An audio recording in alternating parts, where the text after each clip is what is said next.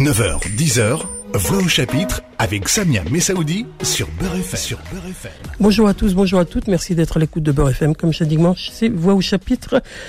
Merci de votre fidélité hebdomadaire. Vous êtes à l'écoute de Beurre FM chaque dimanche. Bonjour Monique Dantal. Bonjour Samia. Le plaisir de vous accueillir, Monique Dantal. Vous allez nous parler de mai 68 au mouvement des libérations des, femmes, qu'on appelle couramment le MLF. C'est un livre dont vous êtes euh, sous la direction avec une autre militante, Marie-Josée Salmon. À toutes les deux, vous avez euh, publié euh, cet ouvrage qui vient de paraître aux éditions du Croquant mai 68, ce que nous dit mai 68 sur les questions euh, des femmes, mais sur les questions aussi de la société. Mai 68, c'était il y a plus de 50 ans déjà.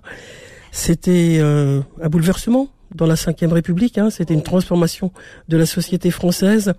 On était euh, des hommes, des femmes dans, les rues de toute la France, travailleurs, étudiants et, et, et, des générations différentes générations, différents tissus sociaux aussi, on va le dire comme ça. C'était vraiment une une une flambée de de euh, de, de citoyens citoyennes qui qui prenaient le pavé, qui prenaient la rue pour dire euh, que la société était pas ce qu'elle ce qu'elle voulait, que la société devait être transformée, transformée avec toute sa dignité, avec toute son cette volonté qu'on avait de vouloir que que les que les choses bougent, il y avait des slogans sous les pavés ou la plage, sous les voilà, il y avait ce rêve, mais en même temps la révolution, la révolution, je ne sais pas si elle était une révolution vraiment, vous nous le direz d'abord, mais mais on parlera au féminin de mai 68 surtout, c'est ça qui est important. Parce que c'est de ça qu'il est question dans dans votre euh, livre que vous co-dirigez euh, Monique Dantal. Donc euh, ce, mai 68, qu'est-ce qu'il était? D'abord peut-être nous, rappeler que nous dire comment se construit ce livre. Moi je l'ai lu avec euh, beaucoup d'attention et, et d'intérêt. Euh, il y a des temps, il y a D'abord, c'est la restitution d'une réflexion, hein, d'une réflexion euh, des femmes que, vous êtes. Vous en étiez aussi de, ce courant de mai 68, Monique Dantal, et, de ce qui a suivi, puisque euh, le MLF est arrivé après, vous nous l'expliquerez. Et donc, dans, ce temps du livre, il y a, des périodes où vous avez, euh, il y a des tables rondes qui correspondent à, des réflexions qui étaient effectivement des réflexions qui allaient être porteuses de, de tout ce combat féministe. Quand on sait aussi que, que ce mai 68, il n'a pas été porteur que, que au féminin. Hein, on a, il y a eu l'invisibilité des femmes hein, dans, ce, dans cette période de mai 68, mais expliquez-nous comment vous avez euh, construit ce livre avec euh, Marie-Josée Salmon. Toutes les deux, vous êtes euh, des, des, anciennes militantes au sens noble de, de, de, la, de ce que vous portez. Hein. Depuis bien longtemps, vous êtes féministe, Monique Dontal. Plus que cela, vous êtes aussi, vous étiez euh, anticolonialiste. On vous retrouve encore aujourd'hui dans, dans des combats euh, aux côtés de, de, de, la reconnaissance du 17 octobre 61. Il est de nombreux combats que vous portez et vraiment, je me réjouis de, vous connaître et de vous accueillir à, nouveau à Beurre FM ce dimanche matin. Donc, mai 68, premier temps, euh, qui est euh, dans, le titre même du livre, puisque c'est le démarrage de, votre euh, réflexion dans, ce livre. Comment vous l'avez construit ce, livre? Je, crois dire, terminer avec juste un mot, c'est 2008, le déclencheur, hein, on est 40 ans après, après 68. C'est ça. D'abord, merci beaucoup, Samia, de votre invitation. Mais 68, évidemment, c'est toute une génération qui aspirait à la liberté, à l'émancipation. La France était quand même, euh, euh, disons, assez vieillotte dans cette période, puisque si on peut se rappeler, en tout cas... Conservatrice Oui, on se rappelle quand on a mon âge euh, que les enfants à la maison n'avaient pas le droit à la parole, par exemple. Hein, il fallait absolument demander au père de parler. Et puis, d'une certaine manière, aucun droit n'existait du point de vue du travail salarié. C'est-à-dire que, par exemple, la reconnaissance euh, de délégué syndical date euh, du mouvement de mai 68, hein, tout de suite après. Bon, il y a eu une aspiration à la liberté et à l'émancipation qui n'avait jamais existé depuis évidemment la, la, fin de la Seconde Guerre mondiale pour euh, la génération de nos parents. Euh, ce qu'il y avait quand même de particulier et de nouveau, c'est que mai 68 s'inscrivait dans une volonté aussi de populariser tout ce qui était l'acquis des étudiants, c'est-à-dire le savoir, la culture, devait être aussi euh, pour le peuple, pour l'ensemble des populations, quelle que soit leur origine et quelle que soit évidemment leur couche sociale. Et ça, ça a été quelque chose de très important et même de galvanisant pour moi qui était une, une jeune femme, puisque j'avais 25 ans en mai 68, qui était une jeune femme qui travaillait déjà depuis 10 ans, qui était mariée, qui avait deux enfants et qui faisait en sorte, puisque les enfants de cette époque qui étaient d'origine ouvrière arrêtaient l'école à 14 ans et demi avec le certificat d'études, on faisait en sorte de pouvoir, si on le souhaitait, continuer à étudier, alors soit en allant au cours du soir Hein, moi, je suis allée au cours du soir à la mairie du 11e arrondissement où il y avait des enseignants extraordinaires parce que c'était euh, pour eux justement un acte militant que de donner des cours du soir aux enfants et aux adultes qui travaillaient depuis assez longtemps et qui n'avaient pas eu la possibilité de faire ces études. Donc il y avait une aspiration réelle à pouvoir réfléchir le monde à partir aussi des dominés. Alors on était quand même dans toute la période des, années de libération, euh, décolonisation, euh, d'émancipation et, et même euh, le concept d'émancipation hein, ou d'aliénation date de cette époque et on l'a retrouvé beaucoup à la Sorbonne. Donc, euh, en fait, en 2008, euh, nous avons organisé trois tables rondes sur mai 68 du point de vue des femmes. Pour quelles raisons ben, Juste, le nous devient un collectif d'associations, en voyant, pas que d'associations d'ailleurs, en voyant et, en lisant dans votre livre toutes, euh, toutes les réflexions et les analyses des, de celles qui ont participé aux tables rondes. Il y a des intellectuels, des sociologues, une philosophe, des militantes associatives. Il y a une diversité de femmes qui s'emparent d'une expression féministe qui ont vécu euh, justement et qui ont vécu 68, 68. qui va être quand même le lieu où va se révéler le fait que c'est bien gentil tout ça. Les étudiants font la révolution, mais ils oublient encore une fois les femmes. Donc euh, on a euh, bon des militantes qui, qui par la suite vont devenir évidemment des grandes figures hein, du mouvement, grandes figures du féminisme, euh, qui vont proposer d'organiser un, un, un, colloque à l'intérieur donc de la Sorbonne, une petite, enfin disons une soirée de débat sur le thème les femmes et la révolution parce que, bon, disait-elle, à ce moment-là, bon, euh, les révolutionnaires pensent évidemment euh, la révolution, ils, ils, débattent beaucoup de marxisme, ils débattent de différentes théories avec les différents courants hein, du marxisme, mais encore une fois, les femmes ne sont pas présentes, parce que les femmes sont où en mai 68 à la Sorbonne? Elles s'occupent de la crèche, hein, des enfants à la crèche, puisqu'il y avait une crèche. Euh, elles sont euh, très peu dans le comité euh, d'organisation. Hein. Elles sont encore moins dans le comité évidemment de, décision peut-être et de décision. C'était le comité de rédaction de décision.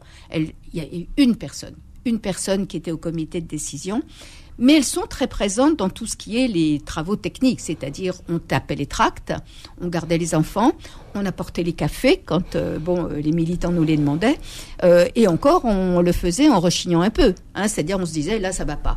Donc on a un certain nombre de personnes qui se disent bah, on est dans l'enceinte de la révolution, peut-être qu'on va poser les problèmes. Bon, ça s'est passé de cette façon-là, en réalité.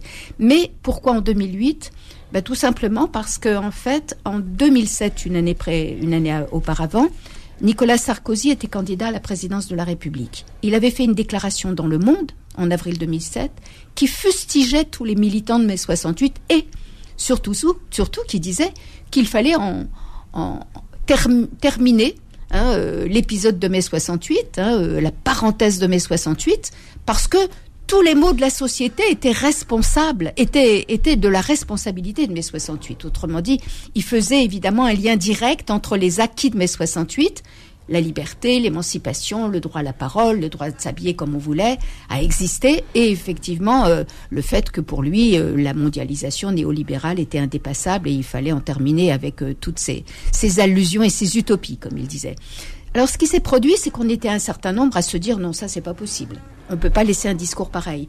Et Patrick Silbelstein, qui lui aujourd'hui est responsable des éditions Silex, eh ben, a eu le réflexe de se dire j'envoie un mail à tous mes anciens camarades et puis je leur dis on se réunit, on voit ce qu'on fait. Et effectivement, on a fait un appel qui est paru dans le journal Le Monde en disant non, mais 68, ce n'est pas terminé.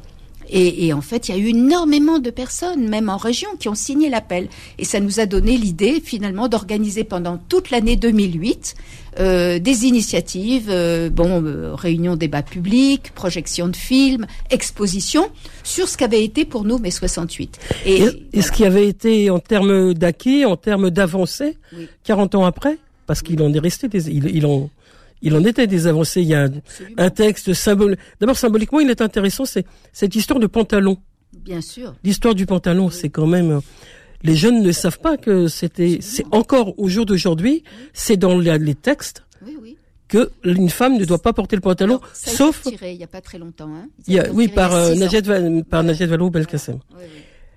Euh, Mais effectivement, les femmes n'avaient pas, le droit, pas de porter, porter le pantalon. sauf si elles faisaient de la bicyclette ou du Voilà. cheval. ou du cheval. Et encore, là, voilà, Et ça, c'est bon l'intervention de Nadja Ringard qui euh, rappelle cet épisode qui est important. Bien sûr. Parce que pour beaucoup de jeunes femmes et de jeunes hommes, on a l'impression que tout ce qu'on obtient aujourd'hui, tout ce qu'on a, on l'a depuis très longtemps. Et c'est faux.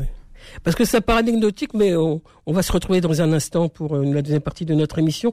Mais il, il est des, des, des, des acquis pour les femmes qui ont été euh, euh, signés, euh, son, avoir euh, l'autorisation de, de voir un, carnet de chèques, le travail sans demander l'autorisation au conjoint, etc. Il y a des acquis qui Un sont carnet de chèques, les- c'est un carnet de chèques, c'était- 1965. voilà, c'était même, c'était, même avant, 68. oui. Oui, oui. Voilà. On vous retrouve, euh, Monique Dantal, dans un instant. Je rappelle que vous venez de publier de mai 68 au mouvement de libération des femmes, le MLF. Ça vient de paraître aux éditions du Croquant. Voix au chapitre revient dans un instant. Beurre FM, 9h, 10h, Voix au chapitre avec Samia Messaoudi. 2 mai 68 au mouvement de libération des femmes, le MLF, donc euh, Monique Dantal est l'invitée de ce voix au chapitre ce dimanche matin, et vous l'aurez compris, ça sera féministe euh, ce dimanche matin. Féministe parce que de, mai 68, en première partie, euh, Monique Dantal nous rappelait qu'il y avait cette invisibilité des femmes, et elles ont su s'affirmer au, fil du, mouvement de mai 68.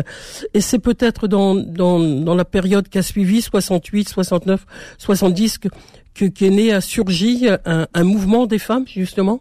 Comment il s'est construit ce mouvement? Il y avait, je disais tout à l'heure que, voilà, le- euh, les femmes s'organisent dans, dans, votre livre. hein, il y a une diversité de femmes euh, qui, qui écrivent, qui prennent la parole, qui s'interrogent, puisque le, sous-titre du livre, quand même, c'est aussi euh, euh, évoquer des témoignages dans votre livre et, un retour critique un peu. Il y avait des acquis, mais il y avait certainement des, des on stagnait aussi. On on n'avançait pas suffisamment selon la pensée féministe justement. Mais euh, qui étaient-elles toutes ces femmes? Il y avait des intellectuels, il y avait des euh, des militantes, il y avait quand même, j'allais presque dire sans maladresse, une parole privilégiée quand même dans ce mouvement des femmes à l'époque, dans sa construction.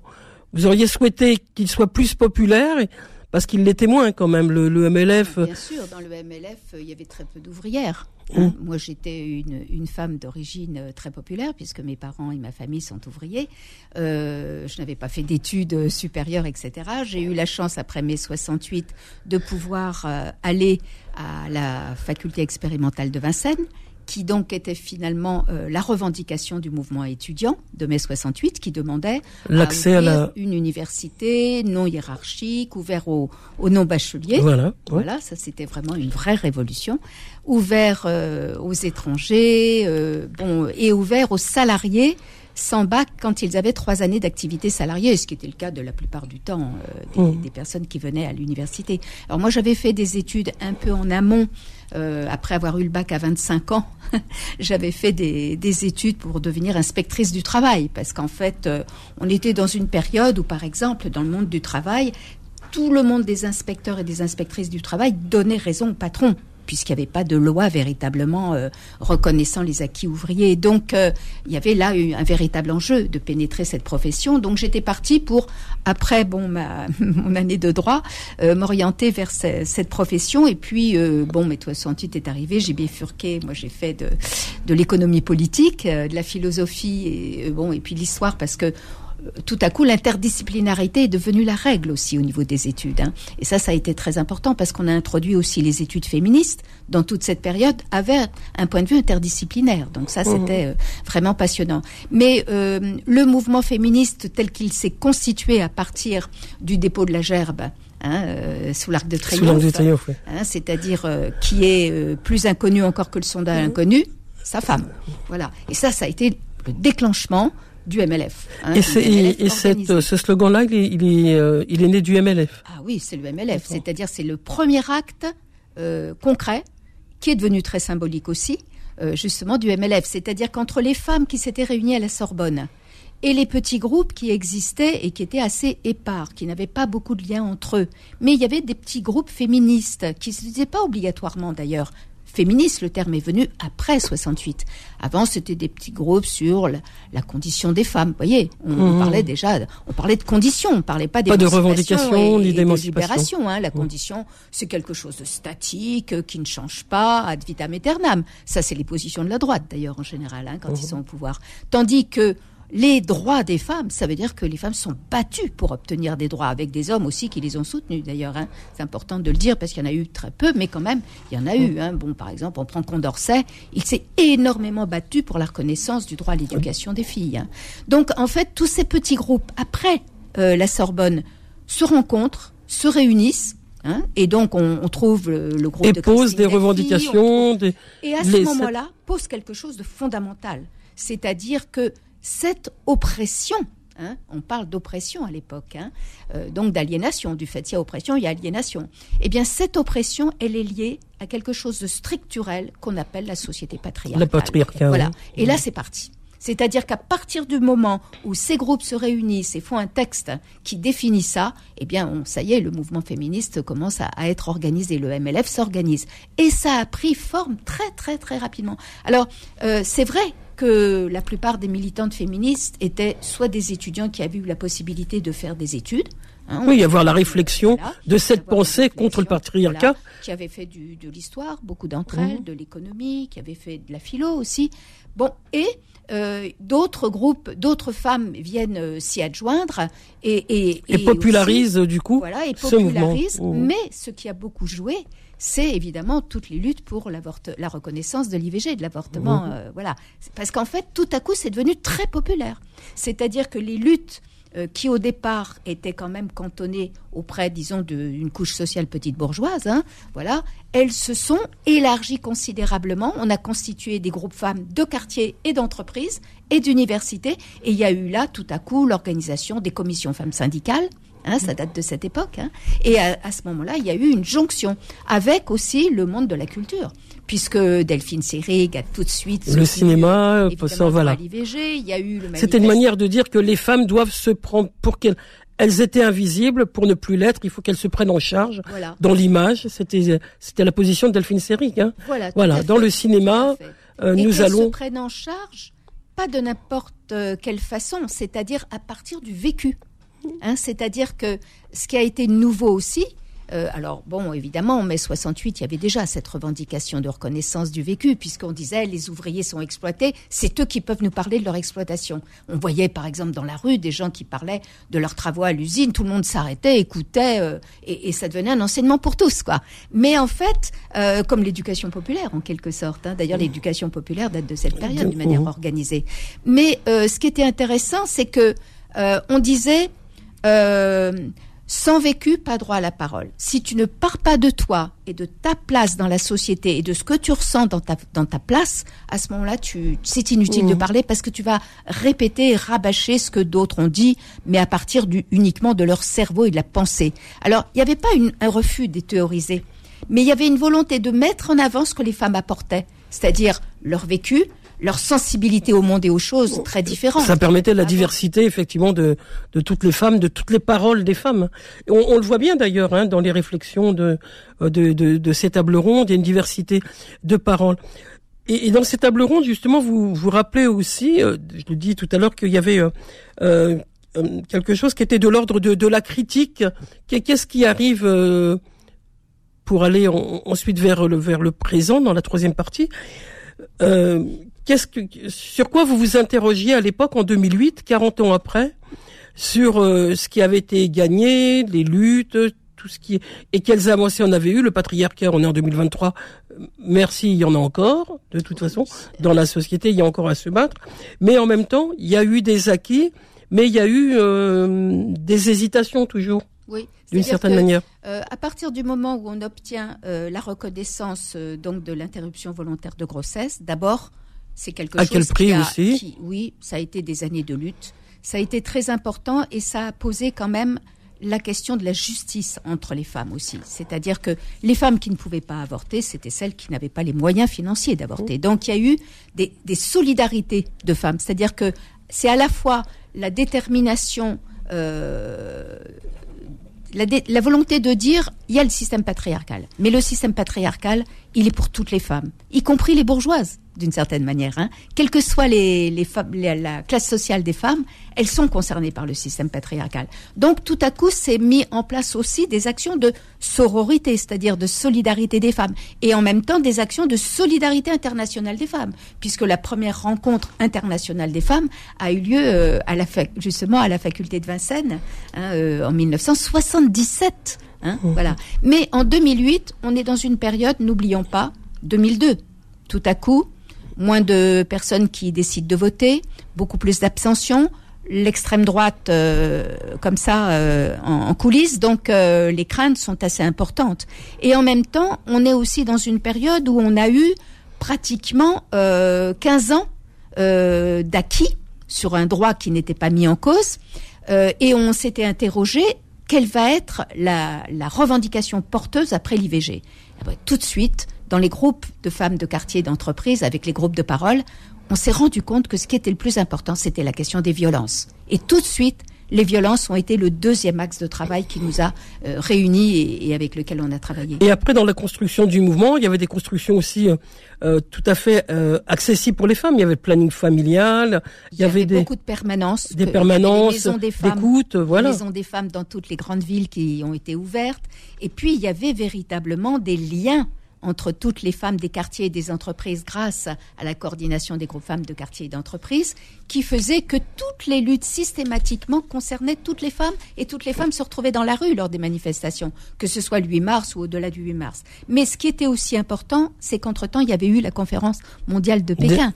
Hein, en 1995, et que la conférence mondiale de Pékin sur les droits des femmes avait reconnu, et ça c'est très intéressant aussi, avait reconnu que les droits des femmes étaient des droits humains fondamentaux, ce qui n'était pas du tout le cas avant, hein, puisque c'était des discriminations et pas des droits. Monique Dantal est l'invitée de Voix au chapitre ce dimanche matin et parle avec passion et engagement du mouvement des femmes et du féminisme. Je rappelle le titre de ce livre, De mai 68 au mouvement de libération des femmes, le MLF, un livre co-dirigé par Monique Dantal et Marie-Josée Salmon. Et d'ailleurs, sur la couverture, on voit une manifestation de femmes qui luttent contre le patriarcat et c'est important de le souligner. On vous retrouve dans un instant, Monique Dantal. Voix au chapitre revient dans un instant. Beurre FM, 9h-10h, Voix au chapitre avec Samia Messaoudi. Et Monique Dantal ce dimanche matin à Voix au chapitre de mai 68 au mouvement de libération des femmes, MLF, appelé si couramment MLF. C'est le titre de cet ouvrage qui vient de paraître aux éditions du Croquant, un livre euh, sous votre direction Monique Dantal, accompagnée de Marie-Josée Salmon. On a parlé depuis le début de l'émission un peu de toute cette histoire de, de mai 68, la, le mouvement de libération des femmes, un peu comment il se construisait. Vous vouliez ajouter quelque chose justement sur cette ce développement, cette construction de, de oui, du MLF. En même temps qu'il y avait effectivement des organisations très diverses de courants, hein, puisque le MLF était organisé en courant, avec une pluralité de, de, de tendances hein, et, de, et de positionnements. L'originalité aussi du MLF, c'était sa forme d'organisation, c'est-à-dire que c'était en transversalité totale. Il n'y avait pas du tout une organisation verticale, et, et c'était voulu. Hein. C'est-à-dire ça s'appelait un mouvement, donc il n'y avait pas un grand chef, et puis voilà. Mais c'était voulu parce que ce qu'on théorisait à l'époque, c'était de dire que finalement euh, l'organisation verticale qui est hiérarchique hein, pour toutes les organisations syndicales et politiques, bah, ça réfère à l'emblème du phallus. Voilà, mhm. et que nous, on voulait au contraire travailler en horizontalité parce que la richesse de tous les apports se faisait dans l'horizontalité. Il n'y avait pas quelqu'un qui donnait la ligne. Il n'y avait pas de ligne d'ailleurs. Hein. Tout on était dans notre vécu et dans notre propre émancipation et libération, sans dire à, d'autres femmes, mais toi, t'es pas féministe parce que tu te comportes pas comme ça. Chacune trouvait son chemin du féminisme et de, et de son émancipation. En 2023, on en est où de, ce féminisme Être féministe, c'est pas ringard, on le voit bien. Hein, il y a encore des luttes à mener. Il y a encore, surtout peut-être, à, à être vigilante et vigilant euh, sur les acquis dont vous avez parlé, effectivement, parce que euh, il a poussé euh, des, maisons des femmes, il a poussé des plannings, le, planning familial, mais où en est-on aujourd'hui hein? Il y a bien des, menaces qui pèsent aussi sur la fermeture de ces lieux de rencontres et de, euh, disponibilité aux femmes qui sont qui ont besoin d'aller au planning dans les maisons des femmes, etc.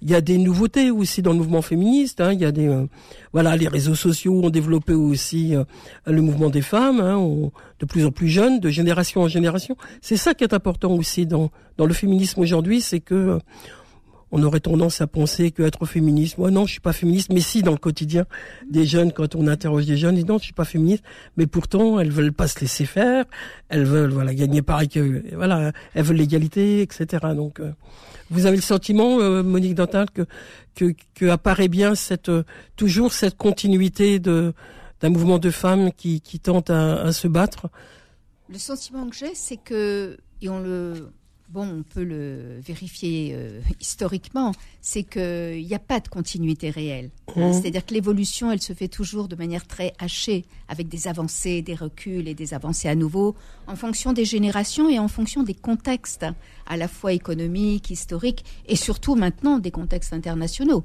Alors euh, là, on est dans une autre situation parce que euh, effectivement, euh, un certain nombre de, personnes considèrent que les acquis qu'on a pu obtenir étaient des acquis tangibles, mais en même temps, du point de vue de l'analyse et d'un point de vue théorique, les acquis des femmes dans le monde pourrait être dissocié d'une conception universelle des droits des femmes dans le monde. C'est-à-dire que, bon, euh, pour moi, qu'on soit une femme française, qu'on soit une femme africaine, qu'on soit une femme maghrébine ou qu'on soit une femme d'Amérique latine ou d'Inde, euh, nous sommes toutes traversées par le fait que le système patriarcal fait que nous sommes dans des situations d'infériorité et que nous avons besoin d'avoir des droits.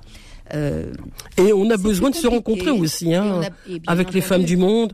D'ailleurs, vous, on le voit bien aussi dans votre livre, hein, puisque vous êtes, euh, il y, a, des, paroles hein, de Claudie Le Cellier sur euh, les femmes migrantes, sur les femmes migrantes. Donc, il y a aussi des femmes qui ont vécu, bon, effectivement, les conférences mondiales où, on avait la possibilité de se rencontrer. Et même si c'était organisé par l'ONU et l'État et les États, on il y avait, des, associations, des ONG qui nous permettaient de faire le point entre nous et puis de, de, de de se joindre entre-temps pour préparer les textes fondamentaux qu'on a pu négocier même avec les délégations étatiques. Hein. Mais la question surtout, c'est que dans les...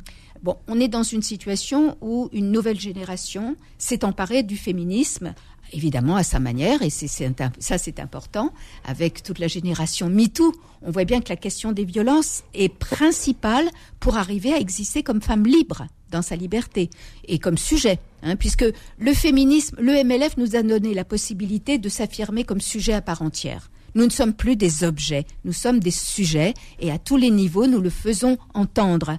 Maintenant, les jeunes femmes considèrent que euh, pour pouvoir être des sujets à part entière, il faut absolument régler le problème des violences. Et de tout le continuum des violences, pas simplement euh, le fait de tout à coup avoir des violences dans le métro, etc.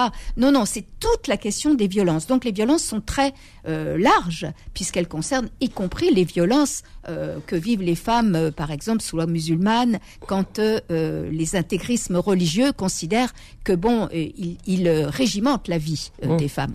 donc, on verra que dans les trois religions, voilà, c'est la même chose. C'est hein. la même chose, tout à fait, absolument. je veux dire, c'est les religions Hein, de toute façon, pour que les religions existent, il faut qu'elles préconisent l'infériorisation euh, à tout prix et, l'aliénation.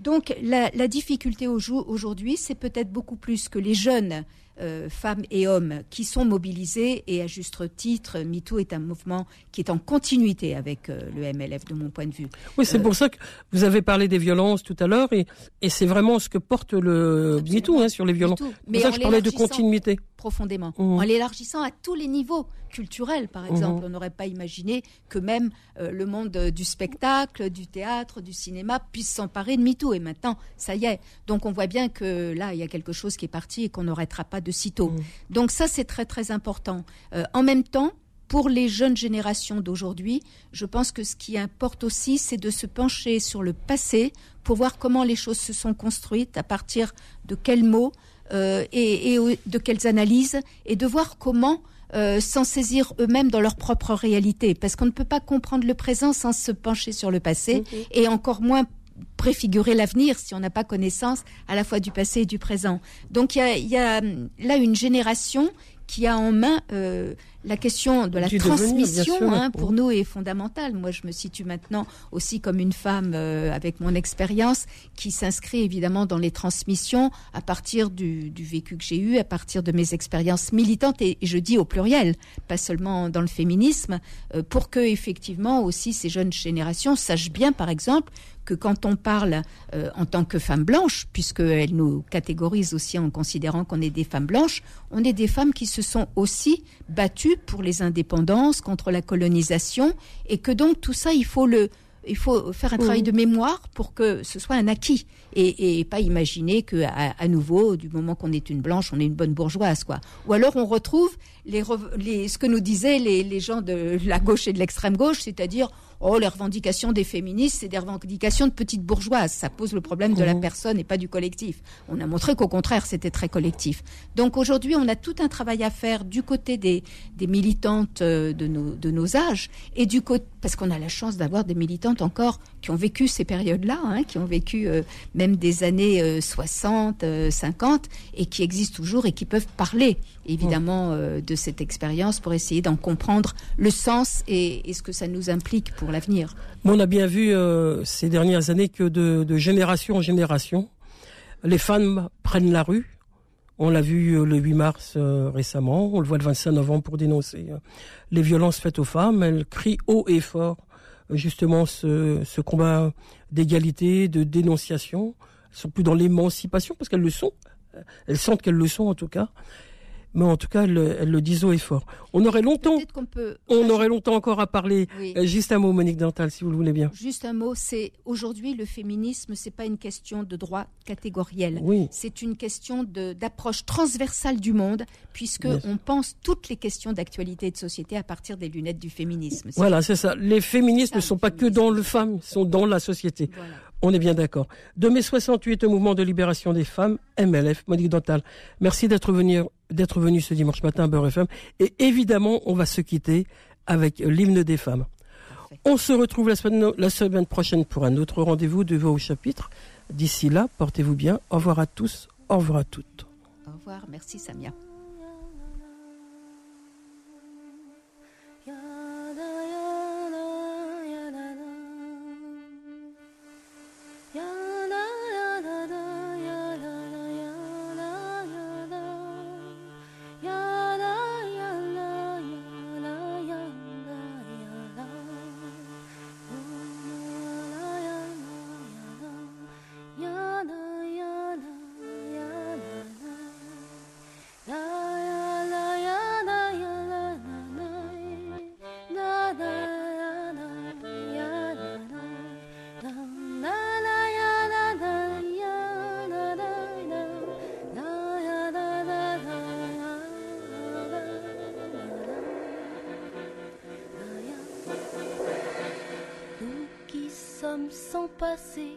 Les femmes, nous qui n'avons pas d'histoire.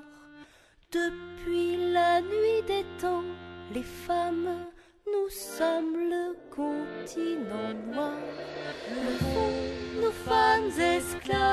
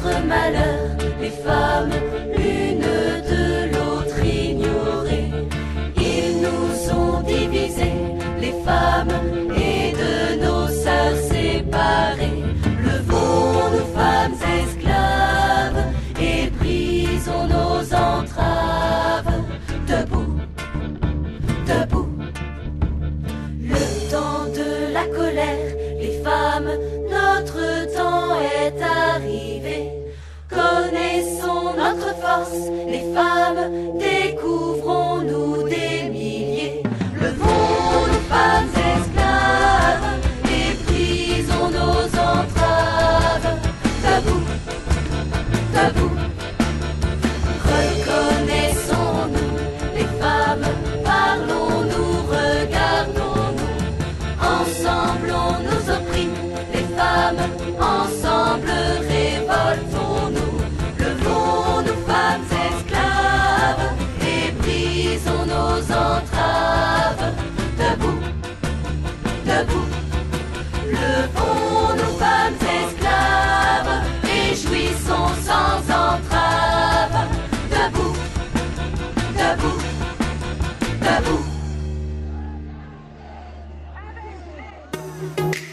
Voix au chapitre tous les dimanches de 9h à 10h et en podcast sur beurrefm.net et l'appli Beurrefm.